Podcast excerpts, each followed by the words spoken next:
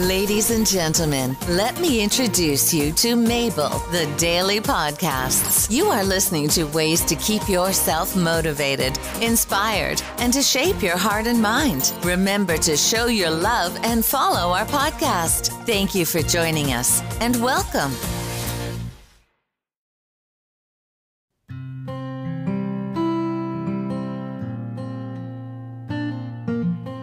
Hey, today we're going to discuss what to do if your teen hates school 15 strategies that work by Daniel Wong. And it is in danielwong.com. Is your teen always saying that he hates school? Does she complain about her teachers and classmates and about how useless the lessons are? Or maybe he complains that the people in school are fake and that it's hard to make friends. If so, I'm sure you feel concerned. You want to help your teen, but whatever you're being tried so far hasn't worked. Don't worry. Nonetheless, this is still an issue that must be addressed. There are many powerful strategies that you can employ to help the situation. Number one, don't assume that your teen is being defiant or rebellious. As children enter the teenage years, they crave autonomy. They are also forming their identity, all while their bodies and brains are going through drastic changes. As such, teens often exhibit rebellious behavior, but don't assume that it is the only reason your teen tells you she hates school. Many times there are other issues at play. For example, feeling overwhelmed, struggling to keep up with schoolwork, bullying, fear of exams. Number two, think about what you've been doing that may have contributed to the problem. Here are some questions to ask yourself. Do I frequently nag my teen? Do I always talk about school related topics? Do I talk as if my teen's hobbies are a waste of time or that they are merely a distraction from their schoolwork? Do I compare my teen with her friends, cousins, or siblings? Do I overemphasize the importance of performing well in school? Do I frequently force or coerce my teen into doing schoolwork? Do I sign my teen up for classes or programs without first seeking her consent? On their own, none of these behaviors will result in your teen hating school, but in combination, they'll likely cause a power struggle between you and your teen. Over time, your teen may develop even more negative emotional associations with school. Number three, use active listening techniques when talking to your teen about the issue. When you talk to your teen about why he hates school, and when you talk to him about other topics too, use active listening techniques such as the following. Give your teen your full attention. Don't multitask. Don't interrupt your teen while he's talking. Encourage your teen to keep talking, for example, by saying, Go on or tell me more. Empathize with your teen. Seek to understand how she is feeling. Don't judge. Occasionally summarize what you think your teen has been saying and reflect it back to him. Example It sounds like you feel as if your math teacher doesn't explain the concepts well, so you dislike math. Number four, don't use threats. It's tempting for parents to use threats to coerce their teens into behaving correctly. It won't work in the long run. The use of power becomes less effective as children get older. By the time they're teenagers, this approach doesn't work and tends to backfire instead. In other words, it isn't possible to threaten your teen into becoming a motivated and responsible student who loves going to school. well, we parents can do such things sometimes, right? If your teen detests school, the root cause is probably emotional in nature. This is what must be addressed as a priority.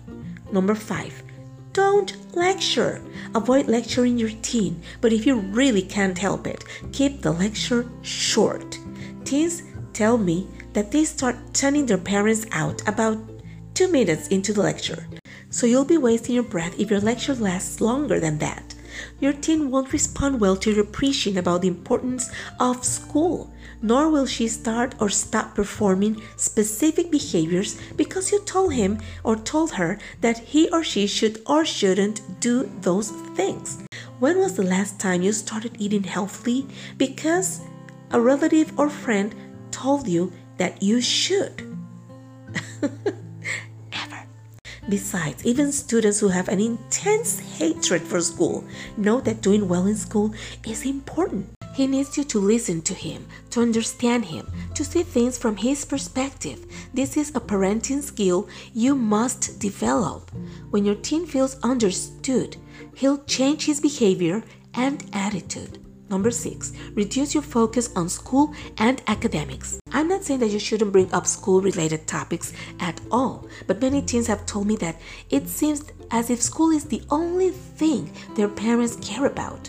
Make it a point to talk about topics that your teen is interested in. Example, music, hobbies, gaming, social media.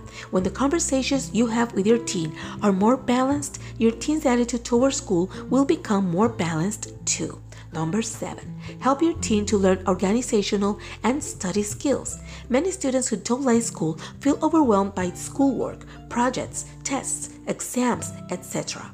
Most of these students have learned how to prioritize, plan, stay organized, manage their time, and concentrate fully.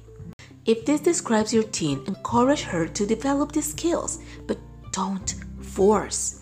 Number eight, acknowledge your teen's progress and effort. One piece of feedback I get from a lot of teens is that they are discouraged.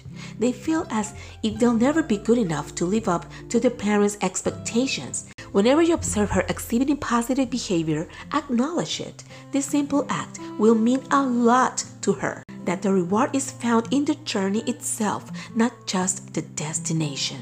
By acknowledging her progress, she'll be more likely to develop intrinsic motivation. Number nine, talk to your teen's teachers. Reach out to your teen's teachers. Given that they interact with your teen almost every day, they're likely to have insights into why he hates school. All the teachers I know are insanely busy, so even if you're only able to schedule a 10 minute phone call with your teen's teacher, make the most of the opportunity. On a related note, to get a better picture of what's going on, talk to the parents of your teen's friends. These parents would have heard from their children about what's been frustrated them at school. Based on this feedback, you'll understand your teen's concerns better too. Number 11, ensure that your home is an emotionally safe environment. Teens frequently tell me that they don't feel emotionally safe at home. Why do they say this? Because they feel that when they're at home, they can be nagged, criticized, blamed, reprimanded, or lectured to at any time. They feel as if they can be attacked without forewarning. It's only natural that they withdraw, locking themselves in the room if possible. If the home environment isn't emotionally safe, teens who hate school won't share what's on their mind. This will only make the situation worse. Do your best to cultivate a home environment that's full of appreciation, respect, and kindness. Emphasize that there are standards that must be upheld, but that every family member will always receive unconditional acceptance. Number 12. Determine if there's something more serious going on. If your teen says that she hates school, it may be a sign of something more serious, like depression, panic disorder, anxiety disorders. Here are some symptoms to look out for feeling tired most of the time, poor concentration, feeling worthless, feelings of self hatred, changes in appetite, irritability, persistent sadness, self harm thoughts of suicide, loss of interest in hobbies, change in sleep habits, frequent crying, withdrawing from friends and family, loss of motivation to study or do schoolwork. If your teen is exhibiting several of these symptoms, seek help right away. Number 13. Ensure that your teen's life isn't overscheduled. Sometimes teens who hate school are simply worn out. They feel overwhelmed by the demands of school, extracurricular activities, etc. They may be physically exhausted and sleep deprived. This affects their mood, which makes them more likely to perceive situations negatively. Teens need time to think, reflect, explore, and dream. Do what you can to ensure that your teen's life isn't overscheduled. Over time, you'll see improvements in his attitude towards school. Number 14, be patient and encouraging toward your teen. No matter how old you are, we're all on a journey of learning, growing, and maturing. It's a process for your teen to change her mindset, so be patient with her, encourage her, support her, empathize with her. Listen to her. Remind her that you'll be with her every step of the way. As you implement the rest of the strategies, you'll see improvements. Number 15 Help your teen to find a mentor. Teens who detest school need some perspective on their situation. It's hard for teens to develop this perspective because their problem seems so overwhelming. From the point of view, the situation might even appear hopeless. Furthermore, teens spend the majority of their waking hours surrounded by their peers who have a similar worldview. This makes it even more challenging for teens to view their situation through a different lens. Parents have a difficult time getting through to teens. This is because parents' guidance is often perceived as nagging or lecturing. Conclusion No matter how dear your teen's situation may seem, remember that there's always hope. Change is possible, and it's often said, How do you eat an elephant?